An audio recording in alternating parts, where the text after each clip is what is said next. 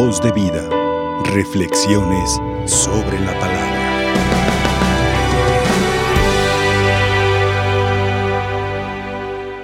Lo primero que quiero resaltar es la actitud de acogida que tiene el Señor Jesús hacia todo tipo de personas. Él jamás en su vida pública denigró, rechazó, despreció a alguien, sino que siempre acogió a todos con la ternura, con la delicadeza, con el amor y la bondad que se merecía. Para Cristo la persona, su dignidad era muy valiosa y sobre todo eh, en este sentido en el que quizás en aquel tiempo de las personas que eran denigradas, rechazadas, que no valían nada, por las cuales nadie apostaba nada, pudiéramos mencionar a las viudas, las mujeres, los forasteros, los desamparados, eh, los pobres y desde ahí también los propios niños y Cristo los quiere acoger, los quiere recibir. Pensemos también nosotros en aquellos que hoy actualmente estamos despreciando y denigrando, rechazando, porque ya sea por alguna enfermedad física que tengan en su cuerpo, que nos parezca a nosotros anormal, podemos estar rechazando a ese tipo de personas también físicamente, porque eh, en su salud hay algo que no nos parece del todo normal y por ello tendamos a despreciarlos, a como que no nos, agrada, no nos agrada su compañía o el cuerpo que tiene quizás esté deformado.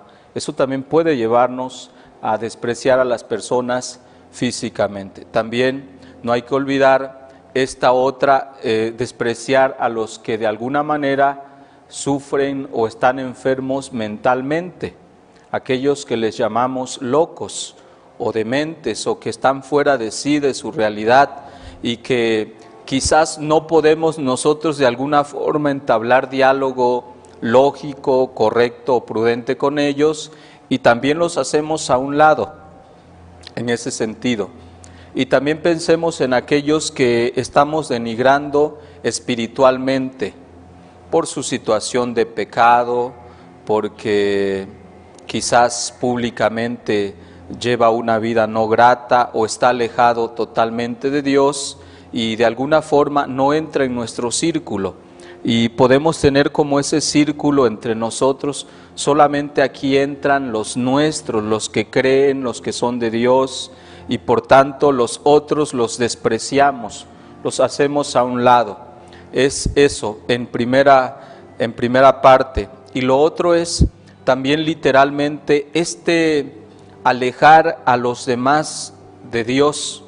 No solamente los niños, podemos comenzar con los niños cuando, cuando un papá por pereza decide no asistir a la Eucaristía, eh, no quiere compromisos, ellos hicieron el, compromiso en el, en el momento del bautismo cuando el sacerdote los interroga a los papás y a los padrinos, ¿están ustedes de acuerdo educar a sus hijos conforme a la fe para que conozcan a Dios, amen a sus hermanos y conforme vaya creciendo? Sí, dicen sí, pero lamentablemente eso es como el compromiso para salir de sí de esa situación embarazosa, pero no continúan acompañando a sus hijos porque les da pereza, les aburre la Eucaristía, les eh, no les encanta asistir ni mucho menos al rosario. Son familias totalmente alejadas de Dios. ¿Qué vamos a provocar en esos niños? Que sean niños alejados totalmente de Dios, niños que no amen a Dios por la pereza de los papás, y ahí estamos cometiendo ese pecado de, de que de alguna forma a algunos los hacemos a un lado, los estamos alejando de Dios. Hay niños que quieren ir al catecismo, hay niños que quieren asistir a la Eucaristía y los papás dicen, hijo, no podemos. Y ahora con mayor razón, no, pues la pandemia, nos podemos contagiar, hay que cuidarnos. Y esa también es un pecado que también nosotros podemos estar acarreando en nuestra vida. Por ello pensemos en eso. Ahora, las quejas de los abuelitos en los confesionarios. Padre, no he podido asistir a misa porque mis hijos no me quieren llevar a misa. Ya no puedo, tengo 85 años, 90 años. Si nadie me lleva, pues no puedo asistir a misa. Estamos alejando también a los ancianos de Dios. Y no digamos de algún enfermo que está en cama. Y si no buscamos la manera, ni mucho menos, como decía la primera lectura, de llevarlos al sacramento de la, de la unción, que tenga el viático, la Eucaristía, que se alimente espiritualmente ese enfermo, estamos alejando totalmente a Dios, digo, a esos hermanos o a esos parientes, familiares nuestros, los estamos alejando totalmente de Dios. Y son pecados que recaen en nuestra vida por ello pensemos, aquí hay religiosas también y tienen que preocuparse del cuidado de las hermanas también que cuando caen enferma en el convento, ver que, que, reciba la Sagrada Eucaristía, llevarle sus alimentos, estar atenta del, cuidado de las eh, necesidades básicas. Eso, eso es lo que nosotros debemos de, pensar también, eso en, en otro segundo. Y en tercer sentido, lo, la actitud propia de los niños, que no lo perdamos de vista, esa pureza que siempre debemos de tener nosotros, la pureza de alma, la limpieza del alma que radica en todos los niños. Esa no la debemos de perder. No es que volvamos a ser como niños, como Nicodemo, al vientre de nuestra madre, no se trata de eso, sino más bien es que esa pureza de alma se, se pierde cuando nosotros pecamos, pero sabemos que hay un baño que nos regenera, que nos limpia, nos purifica. Cuando sintamos que perdemos la pureza de la conciencia de nuestra alma, pues hay que acudir a ese baño que nos regenera, nos limpia, nos lava, llamado sacramento de la confesión. Y quedamos puros, quedamos intachables, quedamos tan limpios en nuestra alma, en nuestra conciencia. Por eso es que dice Cristo, de los que son como los niños, es el reino de los cielos. Así que seamos como niños limpios de nuestra alma, de nuestra conciencia, de nuestro corazón, para que podamos merecernos el cielo. ¿Cómo es el, el niño también? El niño sabemos nosotros que es totalmente dependiente de otro. No se basta por sí solo, por sus solas fuerzas, y más cuando son bebecitos. No se, es, depende de mamá o papá. Y por tanto, cuando él siente que le abrazan, él se siente protegido, se siente acompañado, amado, se siente en los mejores brazos del mundo. Sabe que no hay peligro ahí.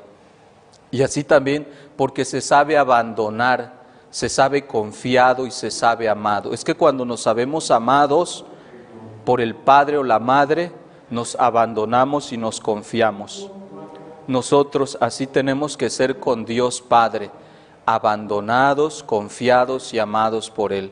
Recordemos ese bosquejo del, del hijo pródigo, aquel hijo que se fue, despilfarró todo, eh, entró en sí mismo y dijo, volveré a mi Padre, le pediré perdón.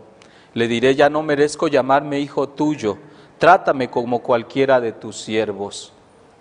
No fue el Hijo que abrazó al Padre, es el Padre que abraza al Hijo y se siente amado el Hijo. Es, es el Padre que devuelve la dignidad al Hijo, no es el Hijo que le devuelve la dignidad al Padre, es, es el Padre que nos la devuelve, es el Padre que nos capacita nuevamente para el amor, es el Padre que nos ama inmensamente, que no limita su amor hacia nosotros, y por tanto así debemos de sentirnos aún a, a, costa del propio pecado que nosotros hayamos hecho, volver a las manos del Padre que nos abraza, que se dice que salía todas las tardes a ver por los ventanales de su casa en el segundo piso para ver cuándo regresaba su hijo.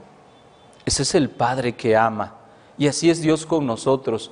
Dejémonos amar por Él, dejémonos abrazar, porque el, el que depende de otro se deja amar. El autosuficiente dice, no necesito nada, ni brazos, ni amor, ni dinero, ni, ni cuidado. Yo tengo todo. Pero el que se siente pobre, El que se siente necesitado como los niños, el que se siente dependiente, ese sí va y busca todo. Y el niño es sincero, es transparente, es espontáneo.